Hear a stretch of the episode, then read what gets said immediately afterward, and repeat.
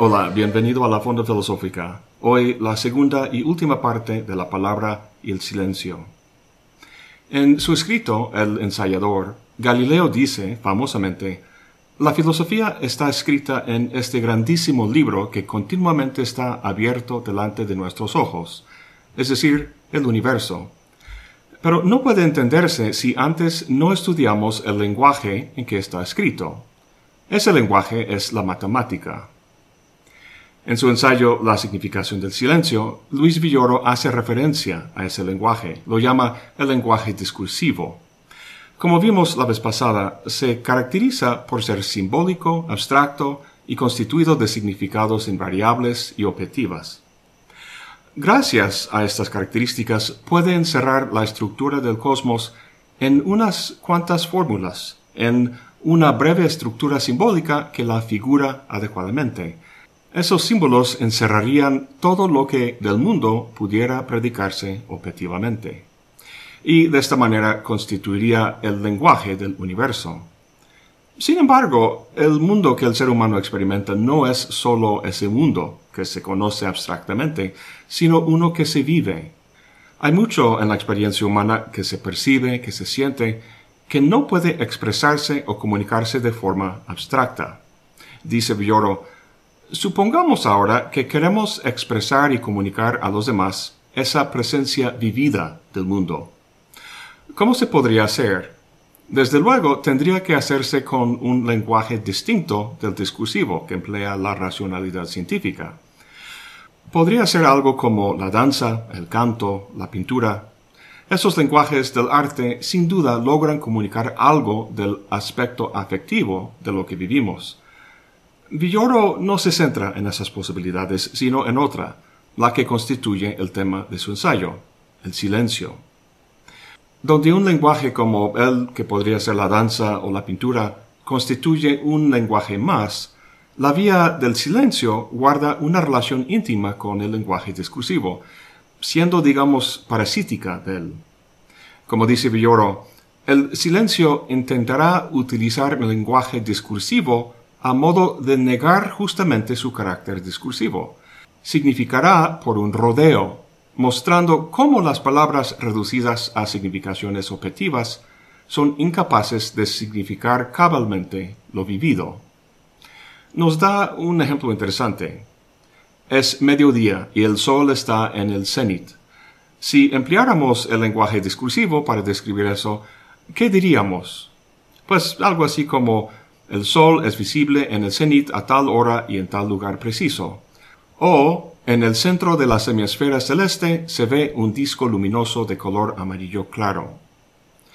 Cualquier persona que se pusiera en ese lugar y que viera lo mismo podría decir precisamente eso, lo cual significa que está comunicando algo objetivo. El poeta, en cambio, alguien como Octavio Paz, por ejemplo, diría lo siguiente. Coronado de sí, el día extiende sus plumas alto grito amarillo, caliente surtidor en el centro de un cielo imparcial y benéfico. Pues aquí tenemos el mismo fenómeno, el sol, expresado en dos lenguajes, un lenguaje discursivo y el otro poético. La diferencia entre las dos expresiones es que una hace abstracción de los elementos subjetivos, las cualidades vividas, mientras que la otra las incluye.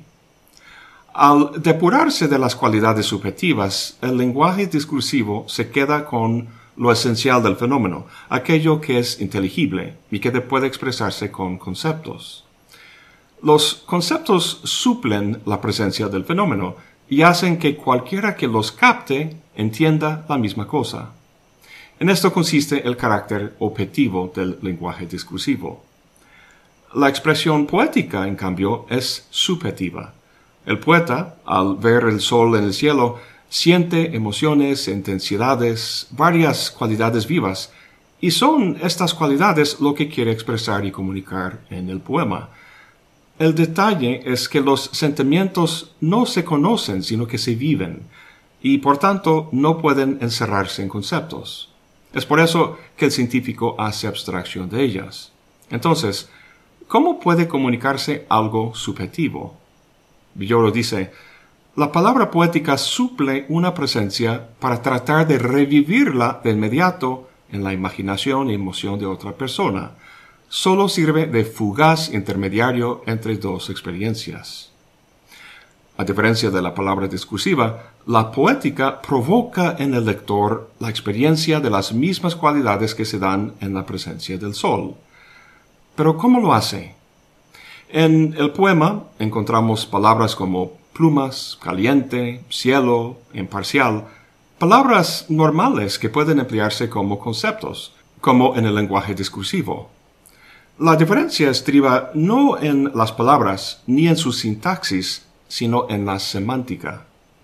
Para que el poema suscite en uno las cualidades vivas y no un conocimiento abstracto, el poeta, nos dice Villoro, tiene que emplear las palabras a modo de negar sus significaciones invariables y objetivas. Alto grito amarillo ha llamado al sol. Más que decir lo que es, alude a lo que no es. El sustantivo aquí es grito. ¿Tú has visto alguna vez un sonido que fuera amarillo o que estuviera colocado en alguna parte del cielo? ¿O un color que pudiera emitir un sonido? Pues no. Así, amarillo y alto niegan la significación objetiva de grito y viceversa. Por esta negación, las palabras usuales del lenguaje discursivo adquieren un nuevo significado en el contexto poético. Además, y esto es muy importante, este nuevo significado no puede definirse, es decir, no puede fijarse o vincularse con palabras determinadas para que sea objetivo y invariable, de modo que esas palabras suplieran el poema mismo y pudieras enunciarlas a un amigo y decir, esto es lo que el poema significa. ¿Por qué no se puede hacer eso? Porque lo que el poema significa son las emociones u otras vivencias que provoca. El sentido poético, como dice Villoro, brota precisamente de la contraposición de significaciones que se rechazan recíprocamente y queda constituido por esa negación recíproca. El sentido poético se constituye no por la fijación de significados objetivos, sino precisamente por su distorsión, y gracias a ello sus significaciones son insólitas. No pueden repetirse en otros contextos porque el objeto al que se refieren es singular, es esa experiencia vivida. Y aquí vemos desde otro ángulo la diferencia entre el lenguaje discursivo objetivo y el poético subjetivo. El objeto del primero son abstracciones comunes, mientras que el del segundo es algo singular. Dice Villoro, designa lo extraordinario y dice a la vez que la presencia insólita de las cosas es indecible para el lenguaje discursivo. La palabra poética depende por su ser de la distorsión o negación de la palabra discursiva. Sin embargo, tiene que haber un límite a esta distorsión, ya que si no, la palabra dejaría de existir, y esto sería el silencio, la total negación del discurso. Villoro ubica la palabra poética entre el lenguaje discursivo por un extremo y la negación del discurso, el silencio, por el otro. Tiende hacia el silencio, pero no lo puede tocar, ya que si lo hiciera, el habla como tal, tanto discursivo como poético, desaparecería. Bueno, eso parece ser el caso, pero ¿realmente es así? Villoro pregunta si no habría un habla del silencio, algo que el silencio como tal es capaz de indicar. Pues con esto llegamos al tema central del ensayo. La primera cosa que podemos hacer notar es que el silencio es una condición estructural o funcional del lenguaje, formando lo que Villoro describe como su trasfondo o trama. Está muy claro lo que quiere decir. Las palabras, como estas que digo ahora, emergen de la ausencia de habla, del silencio, y se distinguen una de otra gracias a ello. Si no fuera así, el habla sería una continua cacofonía que no comunicara nada. Es el mismo fenómeno que encontramos en las artes, como la pintura, donde el fondo sin color ni forma permite el matiz del claro oscuro, o en la arquitectura, los vanos y el vacío que separan y enlazan las masas tectónicas. Incluso en la notación musical están precisamente los silencios, los cuales forjan las pausas y los ritmos que dan forma a lo que se expresa. Sin embargo, los silencios en la música y el fondo sin color en la pintura son signos, nos dice Villoro, que no se refieren a nada, sino que solo permiten la organización de los otros elementos del lenguaje. Ellos mismos no significan aún nada. Nuestra pregunta es si el silencio, además de simplemente ser el trasfondo de la palabra o de la nota musical, puede sí mismo hacer referencia a algo. Sabemos que las palabras significan. Si el silencio tomara el lugar de la palabra, ¿podría hacer lo mismo? En inglés tenemos una frase, to give someone the silent treatment, lo cual quiere decir tratarle a uno con silencio, cosa que pasa con frecuencia en las relaciones íntimas. Uno de los dos está molesto con el otro y en vez de decir algo de verbalizar su molestia, guarda silencio. Dice Villoro, la palabra está implícita, sobreentendida en él, y el interlocutor comprende con el silencio lo mismo que comprendería si la palabra se expresase. Hay muchos ejemplos de ese tipo, donde el silencio reprueba, consiente, otorga incluso. Quien calla, otorga, como quien dice. Por interesante que sea esto, lo que el silencio dice o significa en estos casos no es más que lo que la palabra hubiera significado al pronunciarse. Eso está bien, pero lo que le interesa a Bioro es algo que solo el silencio puede significar. Nos da un ejemplo interesante. Él y un amigo están contemplando una obra de arte. Imagínate que sea el jardín de las delicias del Bosco. Comento esto porque hace unos años estuve en Madrid y fui al Prado donde lo vi en persona y la verdad, wow, me dejó estupefacto, mudo. Entonces, viendo esta obra Bioro y su amigo, dice que su amigo desea mostrar sus conocimientos y profiere alguna observación que, al querer ser profunda, solo acierta a ser pedante o cursi. Me mira buscando mi respuesta. Yo guardo silencio. El silencio reemplaza una palabra de reprobación cortés. Obviamente a Villoro no le gusta nada que su amigo haya dicho eso. Es una impertinencia total que rompe con lo mágico de la experiencia. ¿Cómo responde Villoro? Tiene dos opciones. Puede decir algo como cállate, no seas payaso. O puede guardar silencio. Como nos comenta, guarda el silencio. Aquí este silencio toma el lugar de las palabras que pudo haber dicho. Y nuestra pregunta es si el silencio significa la misma cosa que las palabras que sustituye. Si es así, entonces no significa nada por cuenta propia, sino solo las palabras que están implícitas en él. Pero Villoro afirma que no es así. Dice, con todo, sentimos que si lo sustituyéramos por esa palabra, algo de la significación quedaría perdido, pues no solo significa que las palabras de mi amigo son impertinentes, esto es, que no están adecuadas al objeto presente a que se refieren, también significa que ante esta situación lo mejor es callarse, esto es, que mis propias palabras tampoco serían adecuadas. Pues quizá en vez de decir cállate no seas payaso, podría decir lo que has dicho no es pertinente, pero si te lo dijera, yo mismo diría otra impertinencia. Ante eso, lo mejor es callarse. Este último es básicamente lo que quiere comunicar el silencio que Villoro guarda. Entonces, ¿por qué no decir eso en vez de guardar silencio? Porque estas palabras que intentan traducir lo que dice el silencio no dicen lo mismo que este. Decir que ante algo más vale callarse pues es decir algo, algo que a su vez es improcedente. Quien lo diga no dirá lo mismo que quien calle.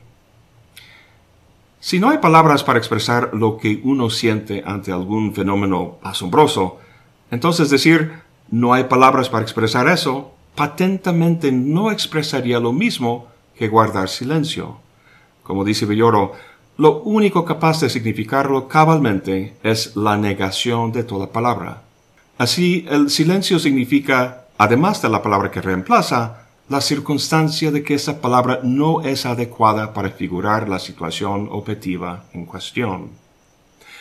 Esto, a fin de cuentas, es la significación del silencio, a saber, que la palabra discursiva no es adecuada para captar cómo el mundo se nos presenta.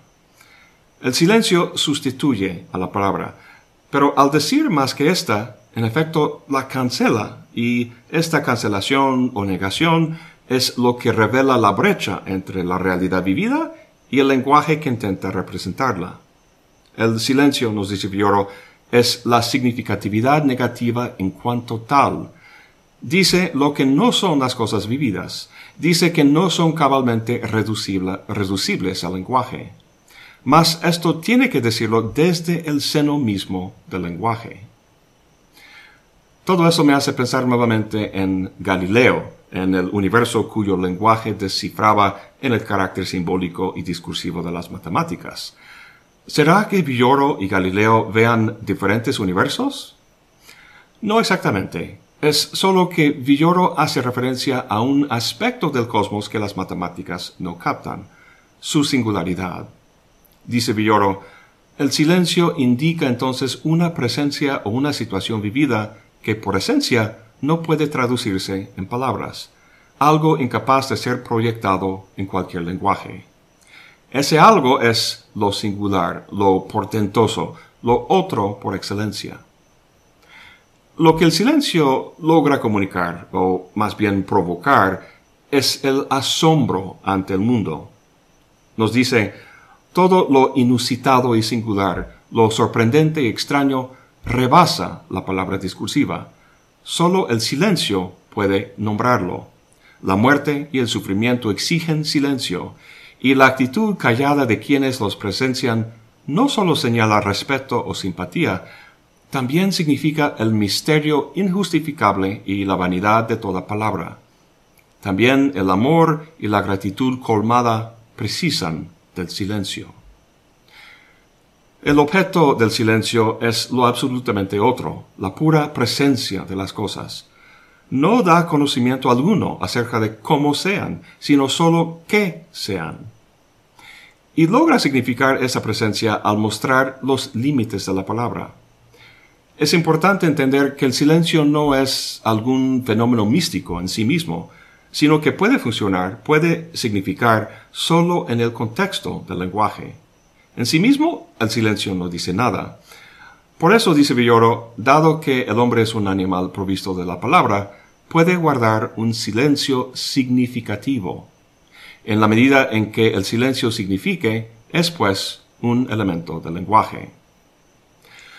Ahora bien, dado que el silencio funciona al cancelar o negar la palabra, es decir, al mostrar sus límites, y dado que, como acabamos de comentar, el silencio sea intrínseco al lenguaje, esto nos indica una capacidad inherente a la misma palabra, la del lenguaje negativo.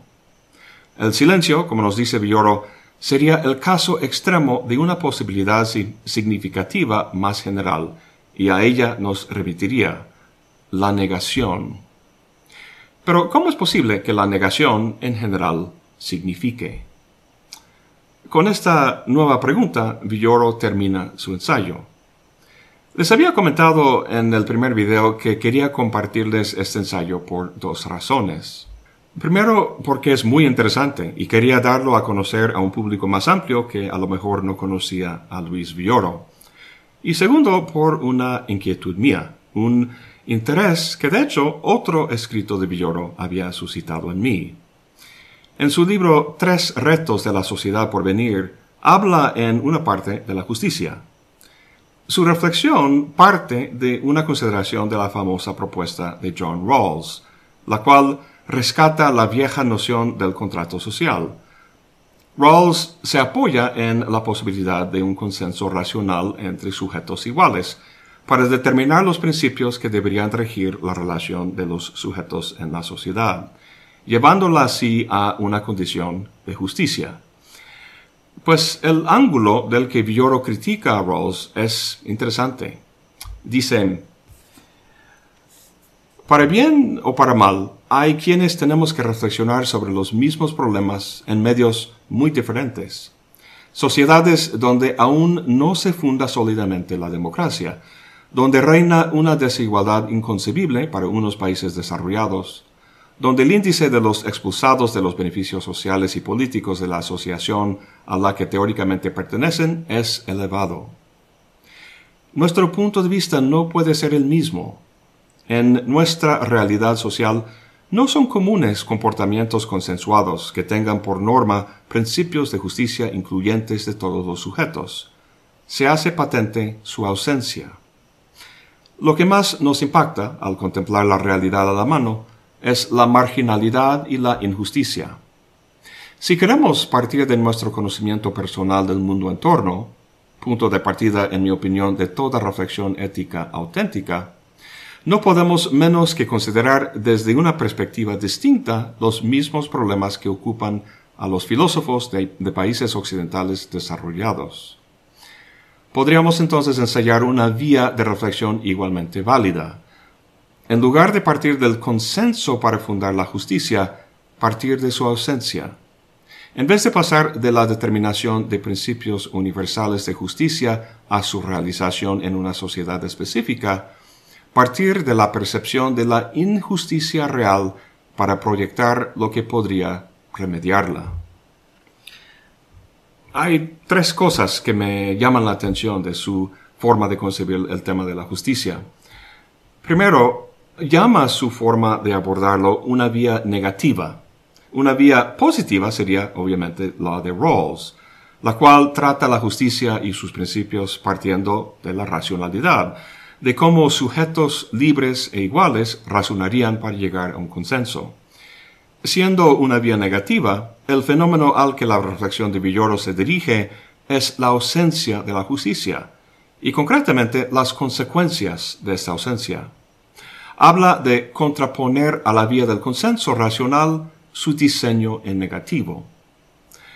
La segunda cosa que me llama la atención es el fenómeno fundamental que indica la ausencia de la justicia. Dice, partamos por lo pronto de una realidad, la vivencia del sufrimiento causado por la injusticia. Al diseñar en negativo la vía de Rawls, la primera cosa que se manifiesta es el sufrimiento del otro cosa que no constituye para Bioro un elemento para ser sopesado en un razonamiento, sino para ser sentido, lo cual iluminará sus condiciones y la posibilidad de remediarlas. La tercera cosa que me llama la atención es su reflexión sobre el poder y su ejercicio como condición del sufrimiento. Lo llamativo no es tanto lo que dice sobre el poder, lo cual entiende en términos hobbesianos como un perpetuo e incesante afán de poder que solo cesa con la muerte, sino la forma que propone para enfrentar ese tipo de poder. Dice, frente al afán universal de poder solo hay una alternativa, la búsqueda del no poder. Así que tenemos una vía negativa que parte del sufrimiento y trata de escapar del poder al buscar un no poder. Con estas bases, Bioro procede en el resto de su reflexión sobre la justicia a alcanzar principios de la justicia que, como dice, se fundan en una conversión de la voluntad del sujeto que pasa de obedecer a intereses particulares ajenos a determinarse a sí mismo por su conciencia de la injusticia real. Aunque en general esté de acuerdo con sus conclusiones, no me convence mucho el argumento que las apoya ya que encierra lo que parece ser una dinámica como la que se encuentra en la dialéctica del amo y, el esclavo de Hegel. No es que esté equivocado en su argumento. Sin embargo, me parece que el ensayo sobre el silencio que hemos analizado puede ser una vía más interesante y verdaderamente negativa. Este ensayo terminó, como vimos, viendo el silencio como un caso extremo de una posibilidad significativa que Villoro llama la negación.